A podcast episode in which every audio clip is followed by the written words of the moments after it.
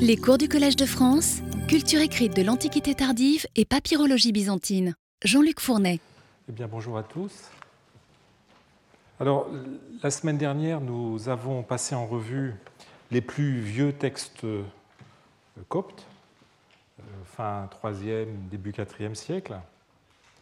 On a vu que ce sont surtout des livres, en tout cas des, euh, textes littéraires ou scolaires, hein, avec, la, avec, une tablette. Et à travers ces, bribes, ces miettes, on a essayé de voir un petit peu à quoi ressemblaient les premières personnes qui ont commencé à esquisser des lettres coptes sur des textes, sur du papyrus. Mais vous aviez vu qu'il euh, n'y avait aucun, de cette période, aucun euh, document, aucun texte de la vie de tous les jours, sauf une exception que nous allons étudier aujourd'hui.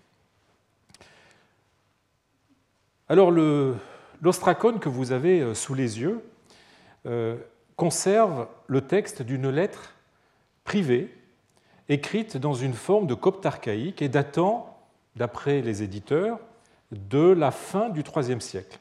Il a été trouvé à Kélis. Kélis se trouve euh, dans les oasis, dans l'oasis de, de Dakhla, Hein, aujourd'hui, le nom du village le plus proche s'appelle Ismant el Kharab. Euh, il, a été, euh, il fait depuis une vingtaine d'années l'objet de fouilles archéologiques autour d'un projet qui s'appelle le Dakhla euh, Oasis Project, notamment avec des universitaires australiens. Alors la, date ancienne de cet ostracone, que je vous remontre, dans un site où le reste du matériel est beaucoup plus récent, hein, plutôt dans les années 350-380, j'aurai l'occasion d'y revenir, euh, tient au fait que l'on a affaire à un remploi.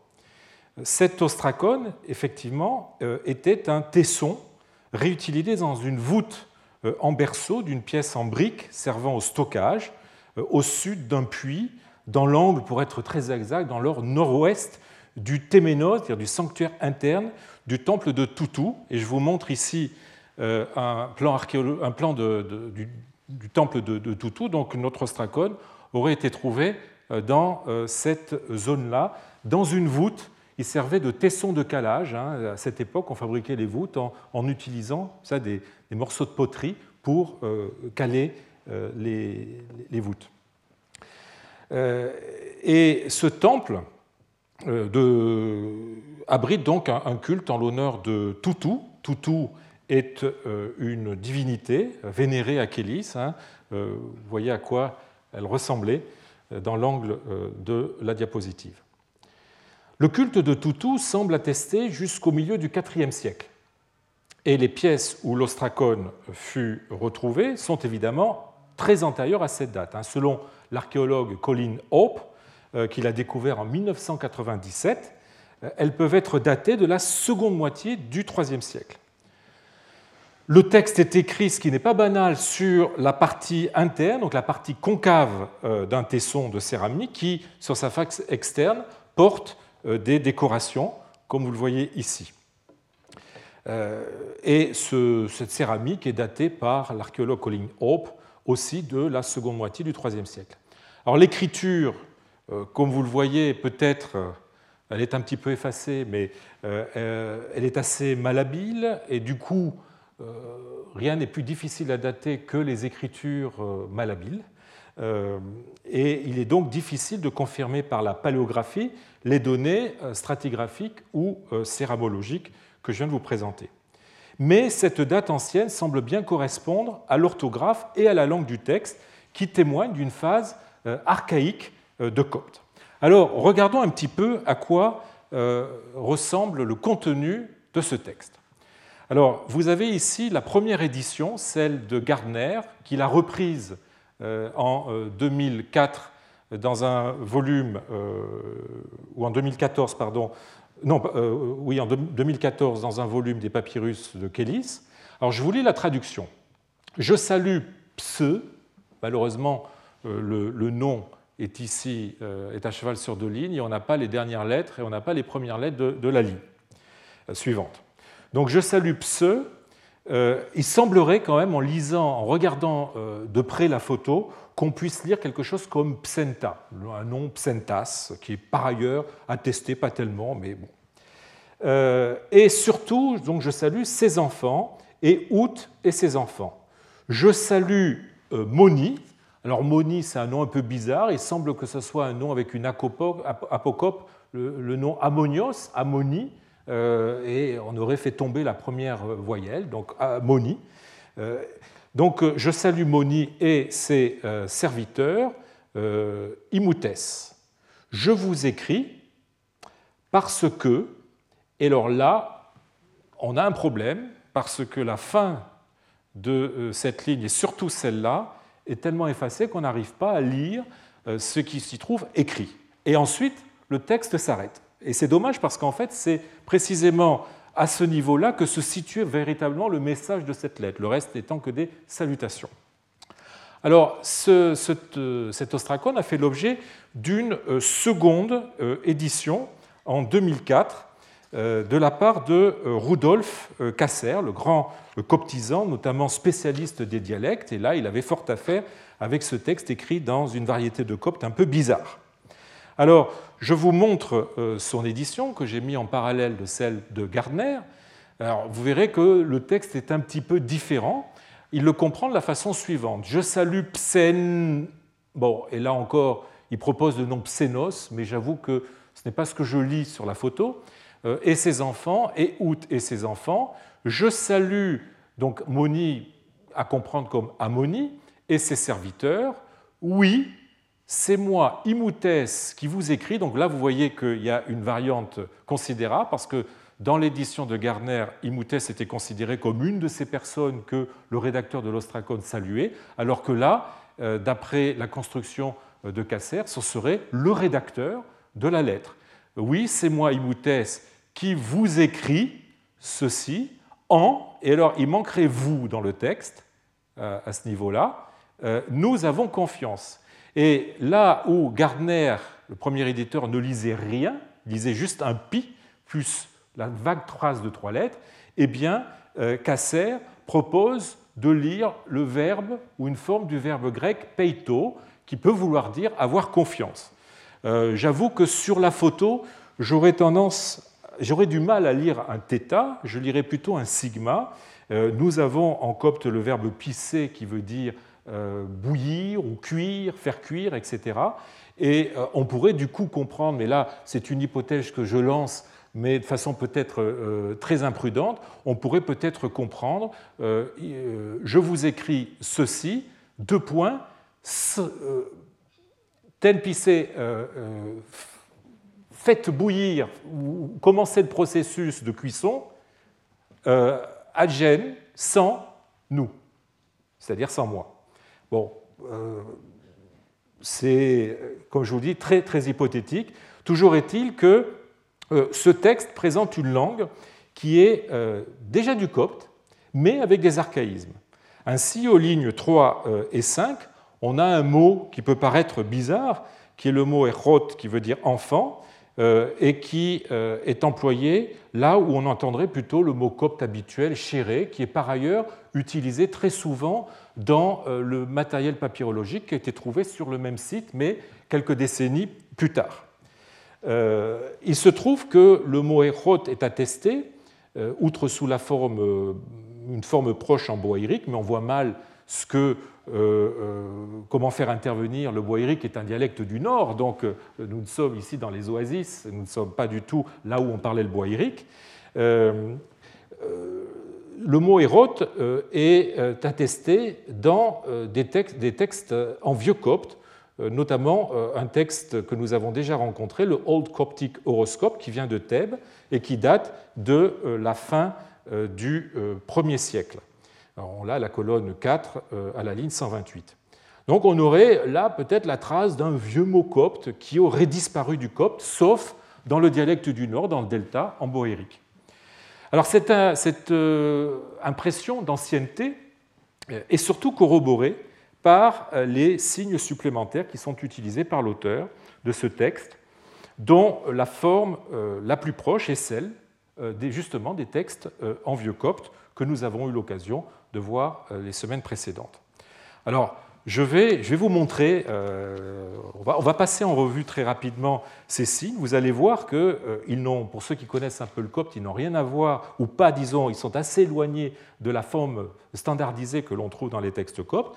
Alors, je, vous ai mis euh, ces signes supplémentaires. Donc, vous voyez, le premier, celui qui est en haut, qui correspond au shai, donc le son che, euh, qui normalement a cette forme en copte, eh bien, vous voyez que dans notre ostracone, il a euh, la forme d'un 3, qui est assez éloigné, mais qui est la même que celle qu'on retrouve dans des textes en vieux copte, notamment dans le, toujours notre Old Coptic horoscope qui nous accompagne. Et voilà la forme que euh, cette lettre a euh, dans ce texte, et vous voyez que c'est à peu près la même. De même, euh, à la place du faille, on a ce, signe-là, alors qui pourrait être considéré comme un, faille, mais écrit de façon cursive, au lieu de faire comme ça, la personne a préféré faire comme ça. Et là, c'est une forme qui est assez inédite, puisque dans les textes en vieux copte, on a plutôt cela. Euh, on a aussi une lettre qu'on appelle le high, euh, qui est rendue euh, ici par deux signes, très bizarrement. Alors, un signe qui ressemble assez à la lettre à la forme que la lettre aura dans le copte, disons, standardisé, hein, ici, mais par contre, on a une forme ici qui est un petit peu différente et qui s'approche peut-être vaguement de ce que l'on a ici en vieux copte. Euh, de même qu'on a peut-être ici euh, ce qui correspondrait au ori copte, mais vous voyez que la forme est absolument complètement différente. Peut-être que cela se rapproche d'un signe qui rend l'aspiration, enfin le son H, euh, dans des textes en vieux copte, mais ce n'est pas sûr. Avant-dernier signe, on a un janja, mais qui a une forme extrêmement différente, là encore, euh, de, la lettre euh, en copte, et qui se rapproche en revanche euh, du Janja ou de ce qui correspondra au futur Janja copte dans les textes en vieux copte. C'est juste la barre transversale qui est légèrement plus haute. Et enfin, on a dans un mot, mais ce n'est absolument pas sûr, quelque chose qui pourrait être un kima, mais c'est un passage qui pose problème parce qu'on pourrait y voir le copte ici, qui aurait été dans un second temps corrigé. On a l'impression qu'il y a une surcharge d'encre, quelqu'un a corrigé la lettre, euh, mais pour lui donner une forme tout à fait bizarre euh, qu'il est assez difficile de comprendre. Alors, on le voit, euh, ces lettres supplémentaires sont proches de celles, la plupart du temps, que l'on trouve dans les textes écrits hein, en, vieux copte. Hein, bon, euh, et diffèrent de la forme finale qu'elles auront en copte.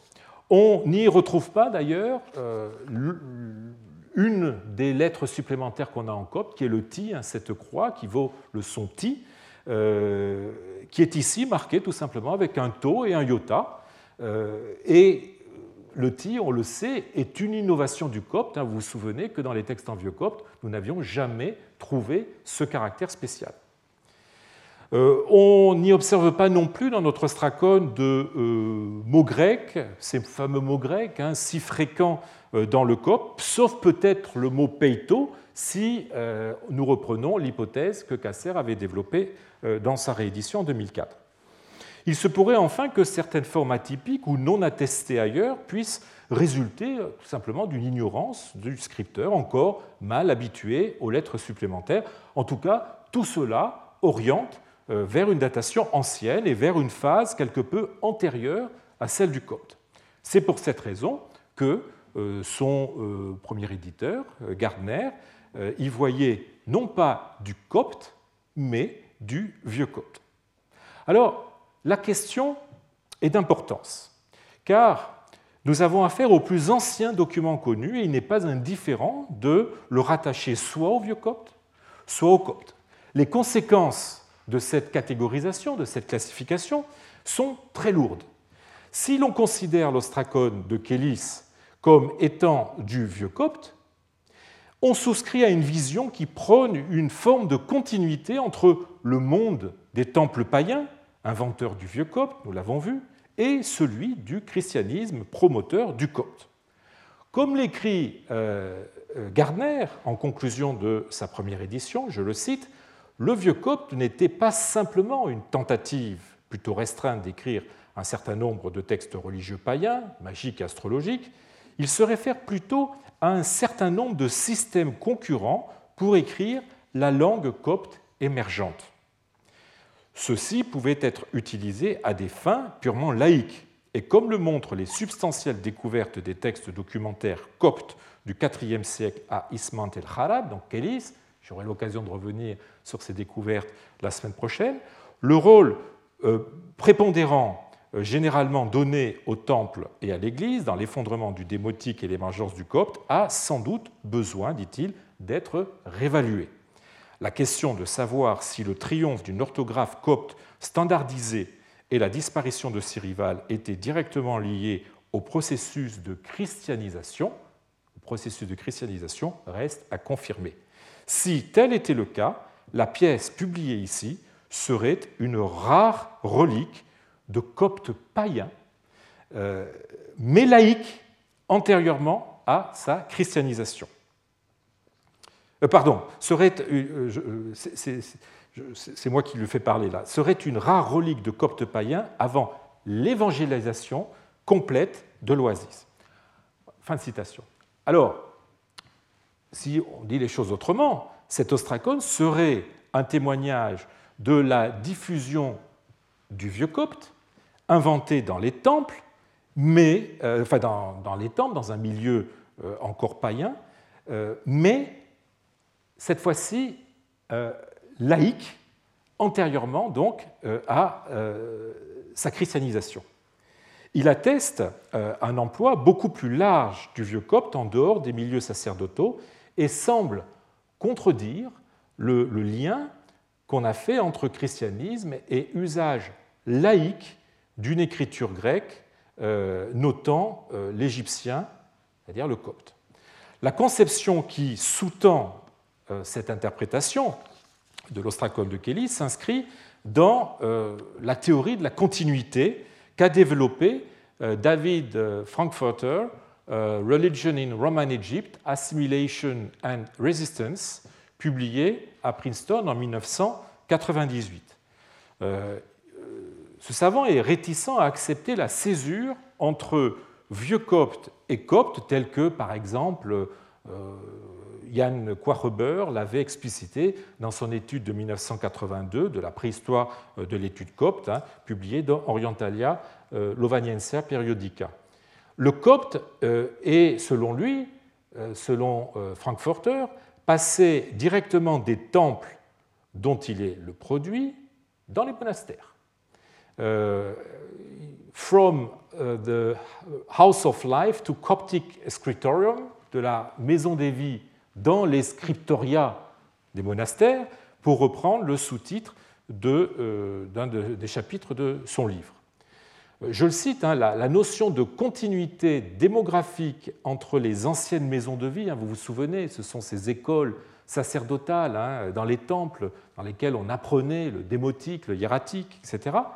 Euh, la, notion de continuité démographique entre les anciennes maisons de vie et les monastères requiert seulement que, parmi ceux qui entraient dans un milieu monastique, il y ait eu des individus qui aient été originellement formés dans les traditions sacerdotales, païennes, euh, et qui euh, ainsi aient apporté avec eux la langue des rites et des traditions, peut-être déjà en copte. Un argument pour cette continuité, continue Frankfurter, euh, pour cette continuité démographique est évidemment le médium copte lui-même, alors que son usage s'est systématisé pour la littérature chrétienne au IVe siècle, le système d'écriture tire probablement ses origines des temples où il était usité à des fins rituelles. Ainsi, quelques scribes coptes des premiers temps ont fort bien pu introduire dans les monastères, en même temps que leur compétence à traduire en copte, les opinions traditionnellement relatives au pouvoir de l'écriture et des textes sacrés vocalisés. Fin de citation. Ce, modèle euh, de la continuité, hein, que l'on rencontre souvent défendu euh, par les égyptologues habitués euh, avec l'Égypte pharaonique à des logiques de permanence et de fixité, et évidemment, je ne parle pas de ceux qui se réclament d'une idéologie de la continuité au nom d'une dette du christianisme envers la religion égyptienne traditionnelle. Donc ce, modèle de continuité s'oppose à un modèle de la rupture promu par euh, Roger Bagnall euh, dans son article Combat ou vide, christianisme et paganisme dans l'Égypte romaine tardive, paru dans Ctema 1988, et ce n'est pas un hasard si, contrairement à l'autre théorie de la continuité défendue plutôt par des égyptologues, eh bien, ce soit un papyrologue euh, qui ait défendu une opinion ou une position euh, contraire. Donc Roger Bagnall a tenté dans cet article de montrer que pour des raisons euh, politico-économiques, notamment la, baisse, on a eu l'occasion de le voir, et, puis l'arrêt des subventions d'État au temple, au temple qui était devenu déjà très dépendant de, l'État, l'État romain, eh bien, le christianisme s'est installé dans un paysage religieux désolé où le paganisme était déjà agonisant et n'était pas en mesure euh, d'assurer une continuité. À regarder de près, euh, l'ostracone de Kélis ne permet pas de soutenir le modèle de la continuité. Tout d'abord, son origine païenne est rien moins que douteuse. Ce n'est pas parce qu'il a été trouvé dans un temple païen, ce n'est pas parce qu'il a été trouvé dans le temple de Toutou qu'il a été écrit par un prêtre. Nous ne devons pas oublier que cet ostracone a fait l'objet d'un remploi. Euh, rien ne dit que ce, morceau de, ce tesson de poterie ne vienne pas de l'extérieur du temple. Par ailleurs, rien dans le texte ne confirme l'appartenance de son auteur au paganisme. L'absence de mots grecs, si toutefois on ne suit pas l'hypothèse de Casser, l'absence de mots grecs, dont on a vu hein, que ces mots étaient fortement liés au christianisme, euh, ne peut d'ailleurs être brandi comme une preuve du paganisme de son euh, rédacteur. Le texte est trop court et ne contient que des salutations, à l'exception des deux ou trois dernières lignes. Il n'y avait pas de place pour, mots grecs, pour des mots grecs. Et euh, ces, salutations ne, ne, pouvaient faire place à des, des emprunts venus du grec. S'il n'était pas le fait d'un païen, cet ostracode serait alors un singulier exemple de l'emploi de vieux coptes dans les milieux chrétiens. Mais la question qui se pose finalement, c'est de savoir si l'on a vraiment affaire à du vieux copte, comme le prétend Gartner. La dénomination de vieux copte,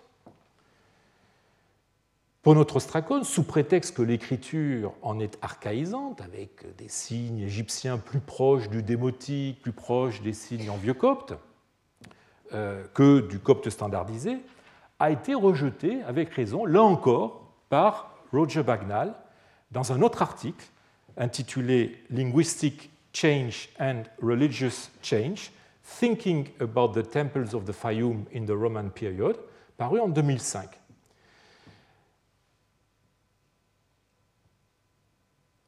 Roger Bagnall reprend à son compte la césure traditionnelle entre vieux copte et copte, arguant que seul le second manifeste ce que l'on pourrait appeler un vrai système de communication, alors qu'avec le premier, nous avions affaire plutôt à des expérimentations cherchant à rendre l'égyptien par un mixage euh, d'écriture. Euh, il y a, dit-il, un océan entre ces expérimentations philologiques et le système scriptural de l'ostracone de Kélis, en dépit du fait qu'il partage quelques traits fondamentaux comme le caractère non stabilisé des lettres démotiques et l'absence de mots grecs. Leur donner à tous deux l'étiquette vieux copte introduit plus d'obscurité que de clarté. Alors, on pourrait arguer euh, contre les vues de Bagnall que le vieux copte ne peut se réduire à, pour reprendre son expression, quelques expérimentations philologiques, hein, prenant la forme de gloses dans les textes rituels ou de traductions aidant à vocaliser euh, l'égyptien dans le cadre d'un enseignement sacerdotal, hein, comme on a pu le voir contrairement au copte qui, lui, représente un système scriptural complet, une écriture rendant une langue. Euh, on a vu aussi que le vieux copte avait été utilisé pour des textes suivis, des textes astrologiques, des textes magiques. Mais euh, en dépit euh, de ces textes qui témoignent d'un usage plus diversifié, plus, perfectionné, disons, du copte, puisqu'il ne s'agit pas juste de quelques glosses dans les marges, mais il s'agit de, vraiment de textes complets, de textes suivis, eh bien, en dépit de ces textes, il n'en reste pas moins une différence fondamentale entre le vieux copte et le copte. Le copte a servi de moyen de communication alors que euh, le vieux copte, même dans sa forme la plus élaborée, n'a jamais servi qu'à rendre, sous une forme plus compréhensible, un patrimoine rituel figé. Le vieux copte participe d'un système autoréférentiel fermé sur lui-même, alors que le copte est une langue véhiculaire permettant à des individus de partager des informations sans cesse changeantes, en prise euh, sur le réel, euh, en mesure de s'adapter à n'importe quel type de discours, bref, une écriture capable de rendre la langue parlée hein, par des individus qui l'utilisent en même temps que de fixer un texte sacré sur lequel s'appuie appuyer leur nouvelle pratique religieuse, texte biblique. Aussi doit-on dépasser euh, l'opposition entre la vision continuiste euh, et celle qui prône la rupture entre vieux copte et copte. Si continuité il y eut, c'est avant tout au niveau graphique, avec le système des lettres supplémentaires mis en place dans les temples dès la fin du 1er siècle et que le copte reprendra avec une adaptation euh, graphique qui tournera le dos démotique en hellénisant ces signes, comme nous aurons l'occasion de le voir prochainement. Mais euh, la euh, rupture est fondamentalement dans la fonction euh, de l'écriture. Alors que le vieux copte est conçu pour la meilleure compréhension et la meilleure prononciation de textes préexistants, se réclamant d'une culture traditionnelle, et qu'il est coupé de la pratique de la langue courante, eh bien le copte, lui, est un médium écrit qui tente d'épouser le mieux possible cette langue courante lui permettant ainsi d'acquérir le statut de langue véhiculaire dans le domaine aussi bien de l'écrit quotidien, comme le montre l'ostracone de Kélis, que celui du livre, avec donc la mise par écrit de la Bible, comme nous l'avons vu euh, les semaines précédentes. Il se trouve que ce changement de fonction que visualise la, la, ligne de démarcation entre vieux copte et copte correspond aussi à un changement de milieu, puisque tous les manuscrits littéraires à l'exception euh, ambiguë, et avec l'exception ambiguë de l'ostracone de Kélis, tous les documents, comme nous allons le voir, sont le fait de chrétiens. En disant cela, on n'explique pas vraiment euh, le pourquoi de l'émergence du copte. Cette polarité religieuse, qui ne va pas de soi, entre vieux copte et copte, nécessite d'être creusée. Mais, mais il nous faut euh, préalablement examiner les premiers textes documentaires qui ancrent indubitablement le copte dans les milieux chrétiens, puisqu'il y a une ambiguïté avec le texte de Kélis. Euh, je reviendrai donc plus tard sur cette euh, difficile question. En attendant, contentons-nous de ne pas surinterpréter l'ostracone de Kélis et d'y voir ce qui est déjà en soi, je dirais, terriblement euh, intéressant, une tentative ancienne d'élaboration de copte à des fins de communication. Eu égard à certaines caractéristiques paléographiques qui ne survivront pas, il pourrait être le témoignage d'une de ces expérimentations euh, multiples qui ont vu le jour en divers lieux et qui n'ont pas pris.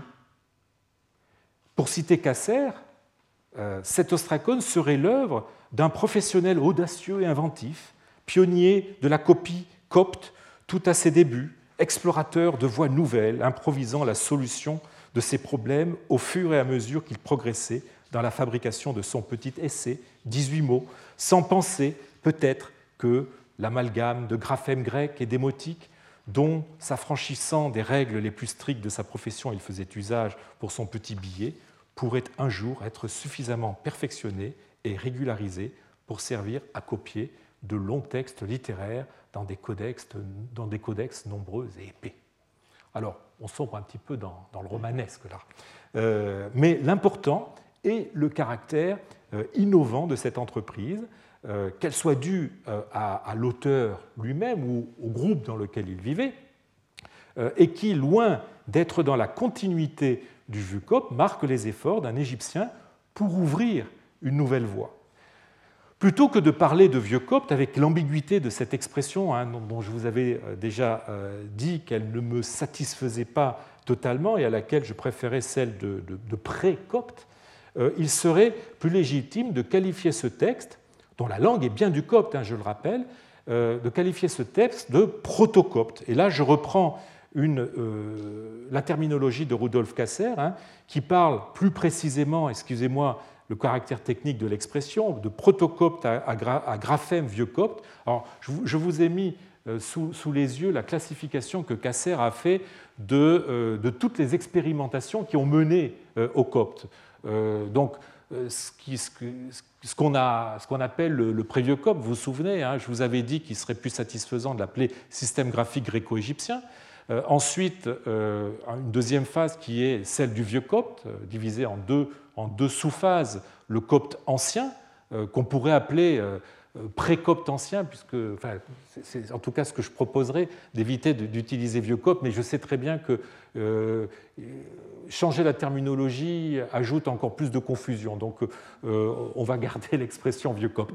Vieux copte ancien, donc vous vous souvenez hein, du papyrus Schmidt ou de l'Old Coptic Horoscope, dont je vous ai encore reparlé tout à l'heure. Et puis une deuxième sous-phase qui est le, copte, le vieux copte tardif avec le papyrus Mimo et surtout le grand papyrus magique de, de Paris. Puis ensuite, Là, on a une vraie césure et on passe, on passe au copte proprement dit. Euh, cette césure, hein, euh, elle, correspond donc au milieu aussi dans lesquels on se trouve. 1, hein. 2A euh, et 2B correspondent à des milieux païens, alors que là, nous entrons dans un autre type de milieu, des milieux chrétiens. Alors on verra ce qu'il faut voir aussi derrière cette étiquette de chrétien. Et là, donc, on a le protocope agraphème vieux copte. C'est notre stracone de Kélis, à cause justement de ces signes un peu, un peu curieux, ou c'est aussi le papyrus Bodmer 6 dont j'ai parlé la semaine dernière. Et puis nous avons ensuite euh, le, le protocopte à graphème classique, et ensuite on arrive, disons, au, copte standardisé. Donc, vous voyez qu'il euh, serait légitime, de, ou plus légitime de, de, qualifier ce texte de protocopte et d'y voir euh, les balbutiements de l'écriture copte naissante avant sa, standardisation. Et donc il est à reprocher, ce point de vue-là, euh, dans l'ordre, disons, des manuscrits littéraires du papyrus Bodmer VI, qui, malgré ses signes en, vieux copte, est bien du copte, comme notre stracone.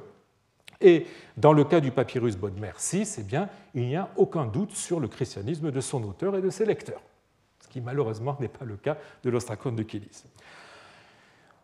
On a beau euh, chercher, nous n'avons pas d'autres documents euh, coptes du IIIe siècle.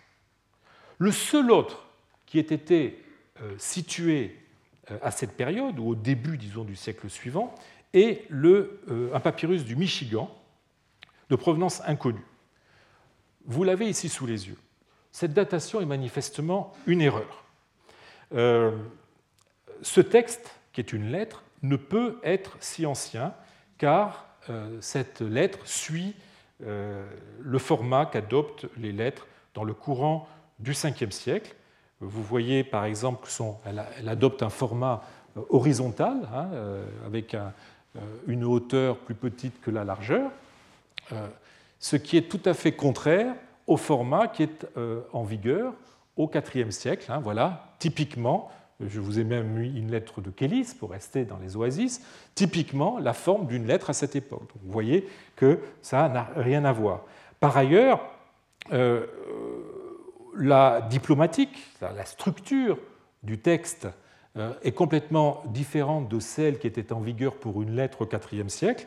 Euh, nous n'avons pas dans le papyrus du Michigan de ce qu'on appelle un prescrit, c'est-à-dire l'introduction un tel à un tel bonjour, où le nom de la personne qui écrit euh, est suivi du nom de la personne à qui le texte, la lettre est envoyée.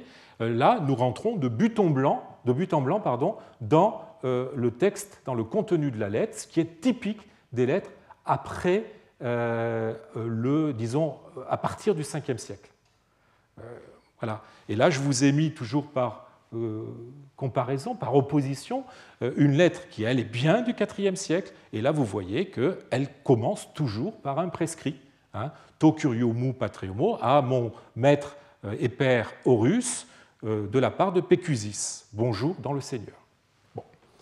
Et puis, euh, dernière différence euh, entre une lettre du IVe siècle et la lettre du papyrus euh, Michigan, c'est que vous constatez la présence de croix au début et à la fin du texte, ce qui est typique des textes à partir du 5e siècle. La croix apparaît comme une espèce d'automatisme graphique chez les chrétiens pour écrire n'importe quel type de texte au début et souvent à la fin des textes, à partir dans le courant du 5e siècle. Quand vous avez une croix avant, c'est qu'il y a un problème de datation.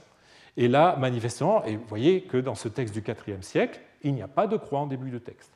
Donc, il n'y a absolument aucun doute, notre texte n'est pas du IIIe, IVe siècle, mais est très certainement euh, du 5e, 6e siècle. Donc, exit, euh, nous n'avons qu'un seul document copte euh, aussi ancien, c'est bien l'ostracone de Kélis.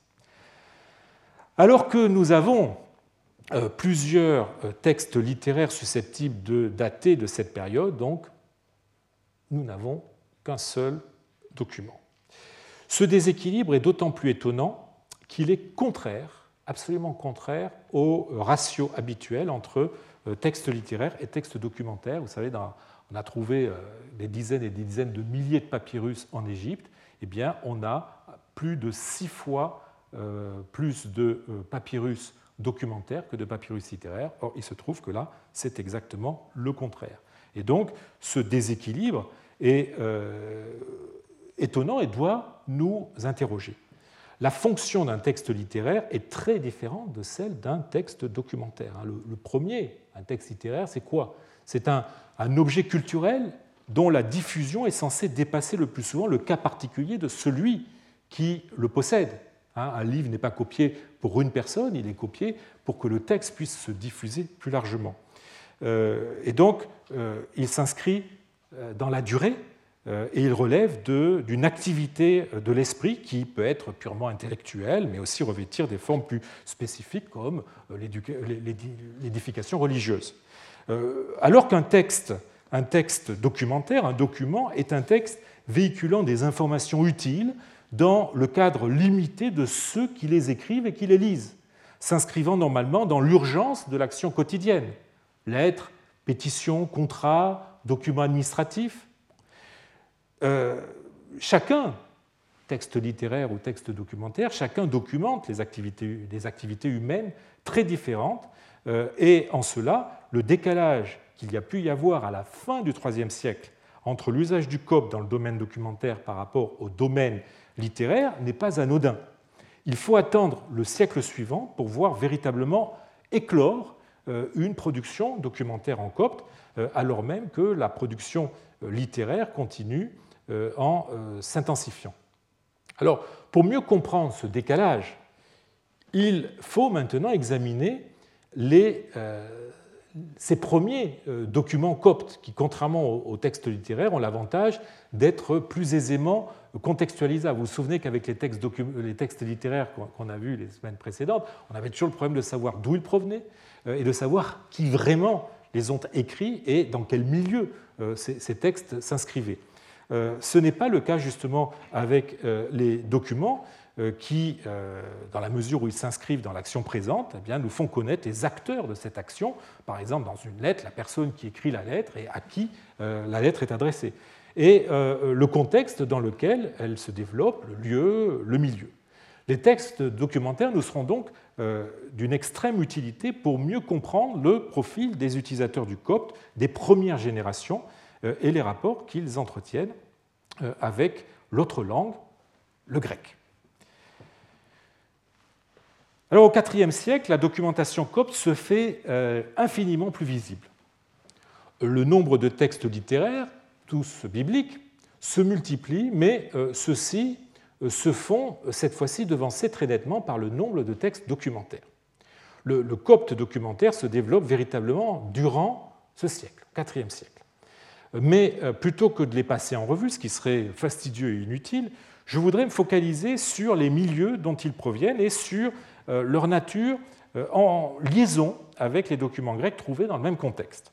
Pour cela, donc, je vais m'attacher avant tout aux ensembles, c'est-à-dire aux archives. Aux archives qui, en tant qu'ensemble documentaire homogène, offrent l'intérêt de mieux dessiner le profil de leurs acteurs et de contextualiser plus précisément l'usage concomitant euh, du, copte et du grec, puisque dans ces archives, nous trouvons très souvent les deux langues.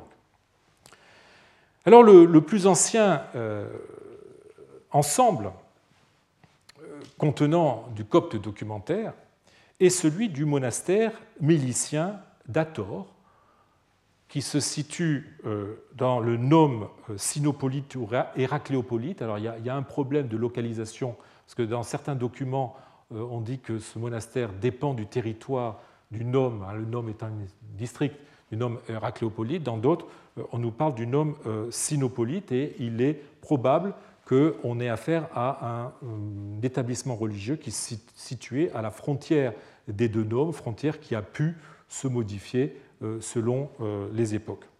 Alors, je vous ai dit monastère mélicien. Mélicien. Alors, je vous rappelle que les Méliciens euh, se réclame de Mélès ou Mélicios euh, de Lycopolis. Euh, ce personnage, après que la dernière persécution, celle de 303-312, eut conduit main chrétien à abjurer, hein, ce qu'on appelle les lapsis, eh bien, Mélicios ou Mélès avait adopté une position rigoriste, refusant la réintégration de ces lapsis dans l'Église, contrairement à l'attitude beaucoup plus modérée de l'évêque d'Alexandrie, Pierre.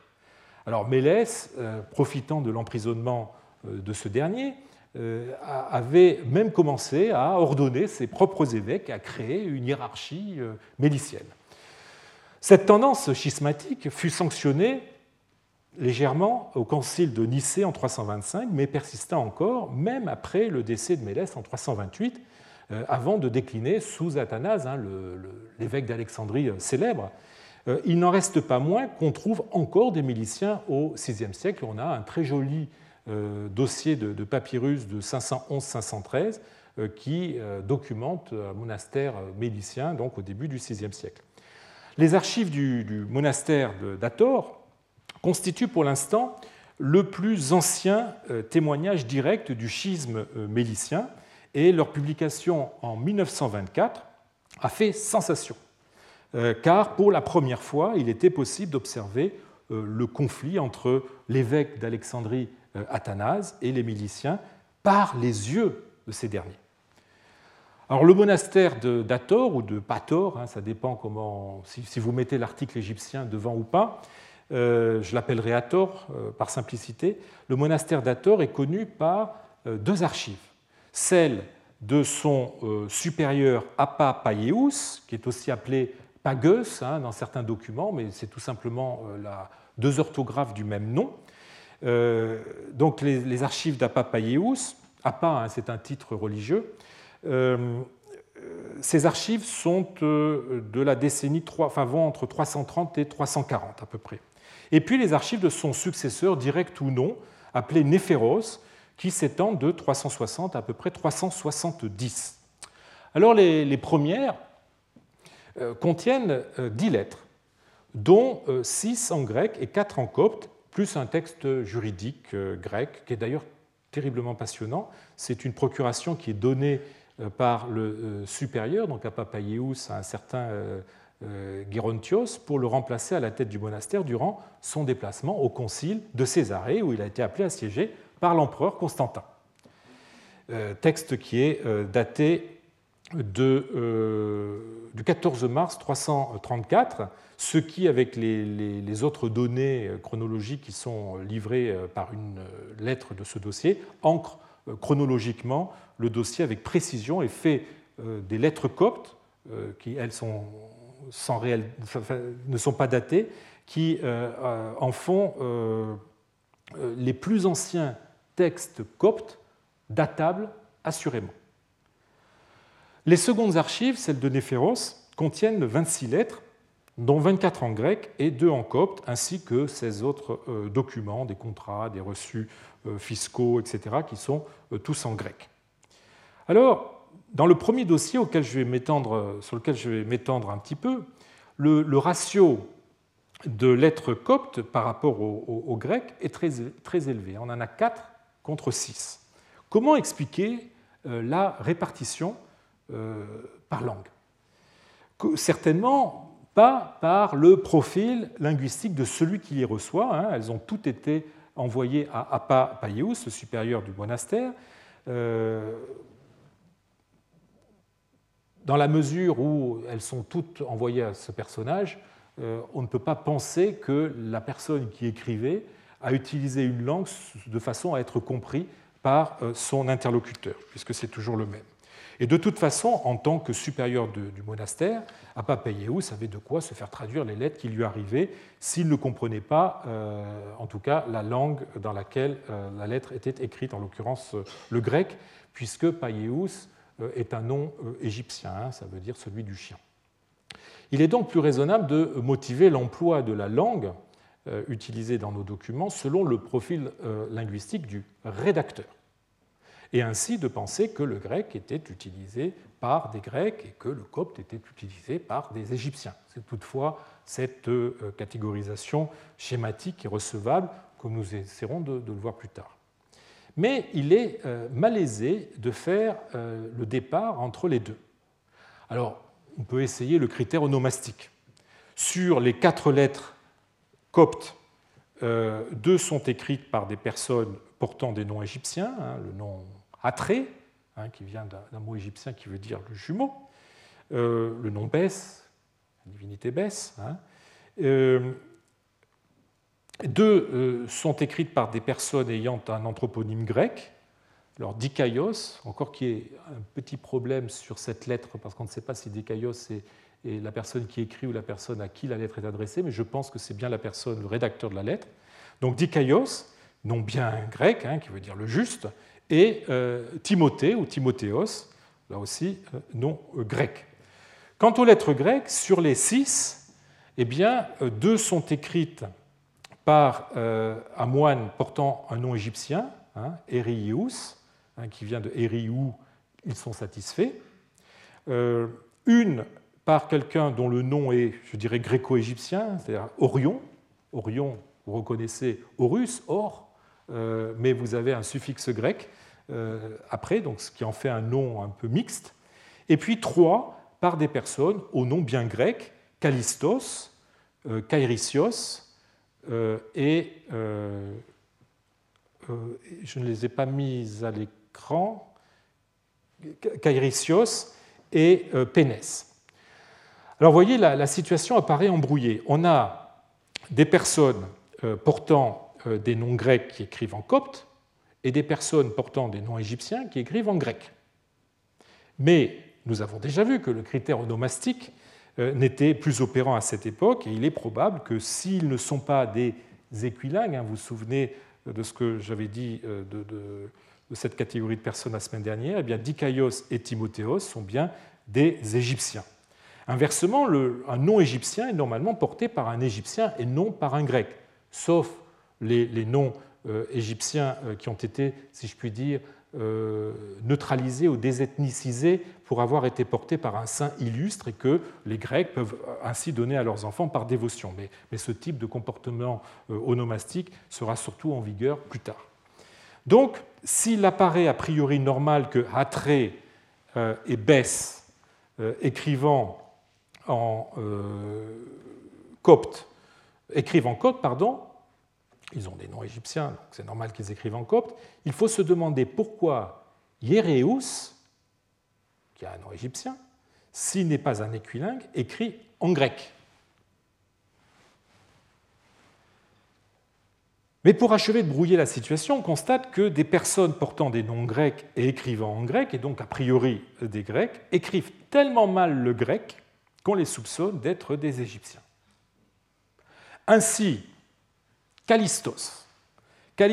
Auteur de la lettre la plus importante de notre dossier. Vous l'avez ici, c'est le P Londres 1914. Eh bien, Callistos a de fortes chances d'être en copte, selon l'éditeur euh, Harold Bell. Son orthographe est souvent incorrecte, Voici le texte euh, tiré de la Due Data Bank et toutes les petites astérix que vous voyez marquent des fautes d'orthographe. Donc vous voyez qu'il y en a un certain nombre.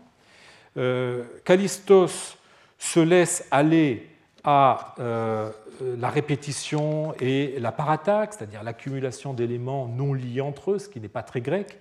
et justement, pour Bell, il considère cela comme un indice de copticité. alors, voici deux exemples de, phrases un peu bizarres euh, que repère Bell.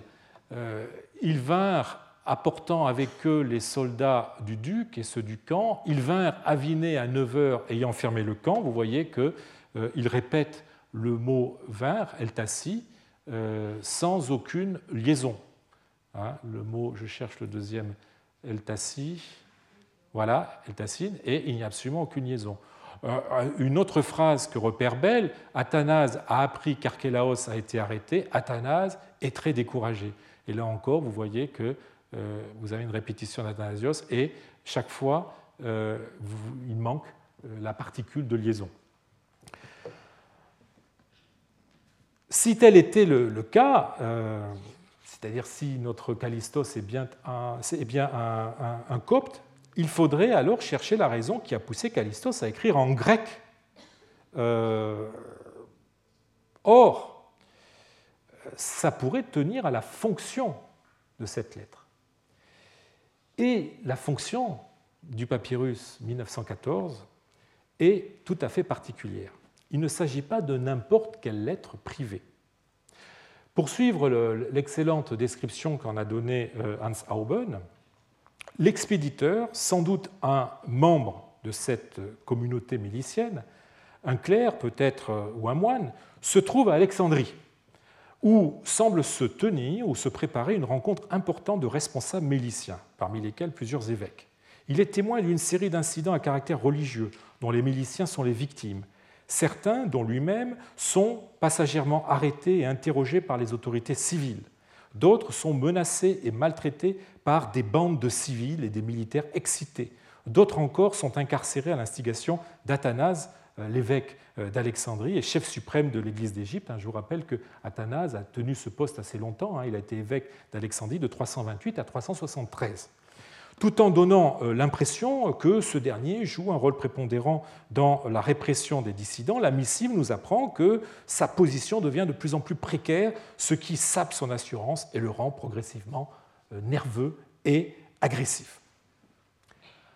Ainsi, euh, cette lettre fait office de rapport sur la situation politique des miliciens et leur relation avec le pouvoir épiscopal alexandrin. Aussi, l'importance qu'elle revêt, du fait des informations qu'elle véhicule, pourrait expliquer euh, que son auteur ait choisi de s'exprimer en grec, langue qui était auréolée euh, d'un prestige plus formel et d'un caractère d'officialité que n'avait pas encore le copte. Est-il bien sûr que nous ayons affaire à un auteur égyptien? C'est une question que je me pose. En regardant de près le texte, en regardant de près les fautes qu'il commet, eh bien, euh, on constate que certes, il a une mauvaise orthographe, euh, certes, euh, il, il ne soigne pas son style, mais que, en fait, bien des prétendues erreurs dont sa lettre est truffée ne sont que des vulgarismes, c'est-à-dire des tournures propres à la langue parlée. Euh, les parataxes ou les répétitions que Bell invoque à l'appui de la copticité de notre épistolier peuvent fort bien être mises sur le compte de la précipitation euh, et de l'état de terreur dans lequel il se trouve. Hein. Et d'ailleurs, euh, cet état de terreur, il ne le cache pas dans, sa lettre. Hein. Je voudrais vous lire la fin de, euh, de, cette lettre, une partie, je t'ai écrit pour que tu saches dans quel désespoir nous sommes. Athanas s'est emparé d'un évêque de Basse-Égypte et l'a fait enfermer dans le Makelum, donc marché de viande, ou abattoir. Et il a fait enfermer un prêtre de la même région, lui dans l'Appliquition, il semblerait que ce soit une, prison de, tribunal, euh, un diacre dans la prison principale, peut-être la, prison du gouverneur. Euh, et euh, jusqu'au 28e jour du mois de Pacon, Iraïskos aussi est resté enfermé dans le camp. Je remercie Dieu d'avoir mis fin à son calvaire. Et le 27e jour, il a fait quitter le, pays à sept évêques. Émis et Pierre en font partie, le fils de Toubestis. Ne nous abandonnez pas frère. vous voyez qu'il est, euh, est dans une situation difficile. Le ton de... Et, ce que je vous ai lu, lu ce n'est qu'une partie de la lettre. Hein, vous avez juste après un appel au secours pour que le récipiendaire leur envoie du pain, car il, souffre même de famine, il n'arrive plus à s'alimenter. Le ton de, la lettre est celui d'un homme apeuré. Dans ces conditions, Callistos n'a pas le temps ni l'envie de faire du style en corrigeant ce que son expression peut avoir de trop relâché ou de trop euh, négligé. Il parle une langue de tous les jours euh, et le caractère répétitif et paratactique de son style n'est que le reflet de l'urgence de la situation et je trouve rend bien cette espèce de, de, de euh, de l'homosabois. Aussi serais-je tenté de ne pas voir dans Callistos un Égyptien, mais bien un Grec, ce qui correspond d'ailleurs à son nom, euh, un grec dont les déficiences de la formation scolaire, euh, n'avait pas une bonne orthographe, on l'a vu, sont accrues par la situation dramatique dans laquelle il se trouve. S'il n'est donc euh, pas étonnant que Callistos s'exprime en grec, qu'en est-il de Ereius, pardon, qui écrit deux lettres en grec alors qu'il est sans nul doute égyptien du fait de son nom. Son orthographe fautive confirme son égyptianité, mais on a vu avec Alistos que ce n'était pas toujours un bon critère. Euh, plus encore, euh, je mettrai en avant sa syntaxe des cas qui est tout à fait hésitante. Il se trouve en outre qu'une des deux lettres dont il est l'auteur porte de sa main une adresse euh, en copte qui redouble curieusement celle en grec. Alors je, n'ai malheureusement pas de photo à vous montrer, mais voici le texte de l'édition. Donc vous voyez que la ligne 38 et 39, eh c'est du copte, et la ligne 40, qui est écrite tête bêche par rapport à ce texte copte, eh bien, vous avez euh, une adresse traditionnelle de lettres, hein, c'est-à-dire ce qu'on écrivait euh, sur le dos de la lettre une fois qu'elle était enroulée. Donc le nom tout simplement de la personne qui écrit, de la personne surtout à qui la lettre doit être remise. Et donc vous voyez, je vous traduis euh, l'adresse grecque à donner au prêtre Païeus de la part de son frère Erieus, euh, voilà, avec euh, des, croix ici qui sont écrites à l'encre et qui sont écrites à l'emplacement où la ficelle passe une fois le, le rouleau replié et scellé. Donc euh, l'adresse copte, euh, la présence de seconde adresse en copte est, bizarre. Euh, elle est d'autant plus énigmatique qu'elle ne correspond pas, elle ne traduit pas l'adresse grecque. Alors, l'éditeur ne, propose pas de traduction, si ce n'est de la, dernière partie, traduction de cette, adresse, J'y verrai euh, le, mot, copte euh, pouar, qui peut vouloir dire ouar, qui peut vouloir dire l'endroit où l'on vit, euh, le logis, peut-être l'hôtellerie, je ne sais pas. et par contre, la, fin est claire, né petou, ça signifie du, du, de la montagne, c'est-à-dire du monastère, puisque le, mot, le mot grec oros comme le mot coptou pouvait désigner à la fois la montagne, c'est-à-dire tout simplement la partie désertique euh, légèrement plus élevée de la vallée du Nil, dans laquelle euh, les monastères euh, s'installaient. Donc, il pourrait s'agir d'un lieu indiqué à l'adresse du porteur de la lettre, ou peut-être d'ailleurs d'un toponyme, parce qu'on a un certain nombre de lieux dits en, égyptien ou en grec qui commencent par le mot pouar, qui veut dire donc l'endroit, l'habitation d'eux. Et on a donc un certain nombre de, toponymes qui ont cette forme-là, et donc ça pourrait être une indication toponymique bien précise que euh, l'auteur de la lettre a rajouté, en plus de la lettre euh, de l'adresse traditionnelle, avec juste le nom de la personne qui écrit, de la personne qui doit le recevoir, et donc peut-être à euh, l'attention du porteur de la lettre. On a d'autres exemples d'indications rajoutées ce qu'on appelle en grec une sématia, c'est-à-dire une indication toponymique qui est ajoutée à l'attention de celui qui transporte la lettre et qui doit la porter à quelqu'un qui ne se localise pas toujours facilement. De toute façon, peu importe savoir ce qu'il y a euh, décrit dans ces deux lignes de copte, ce qui m'intéresse ici, c'est que nous ayons euh, la preuve que euh, connaissait le copte, euh, mais qu'il préfère s'exprimer en grec dans le corps de la lettre. Et donc là, on a quelque chose d'un peu particulier. Pourquoi notre Égyptien qui connaît le copte qui s'adresse à quelqu'un qui connaît le copte va utiliser, à utiliser le grec et nous verrons, nous essaierons d'expliquer euh, ce paradoxe la semaine prochaine. Pas la semaine prochaine, pardon, plutôt la semaine d'après, puisque la semaine prochaine c'est l'ascension, et donc nous nous retrouvons, si vous le voulez bien, dans 15 jours. Je vous remercie. Retrouvez tous les contenus du Collège de France sur www.colège-2-france.fr.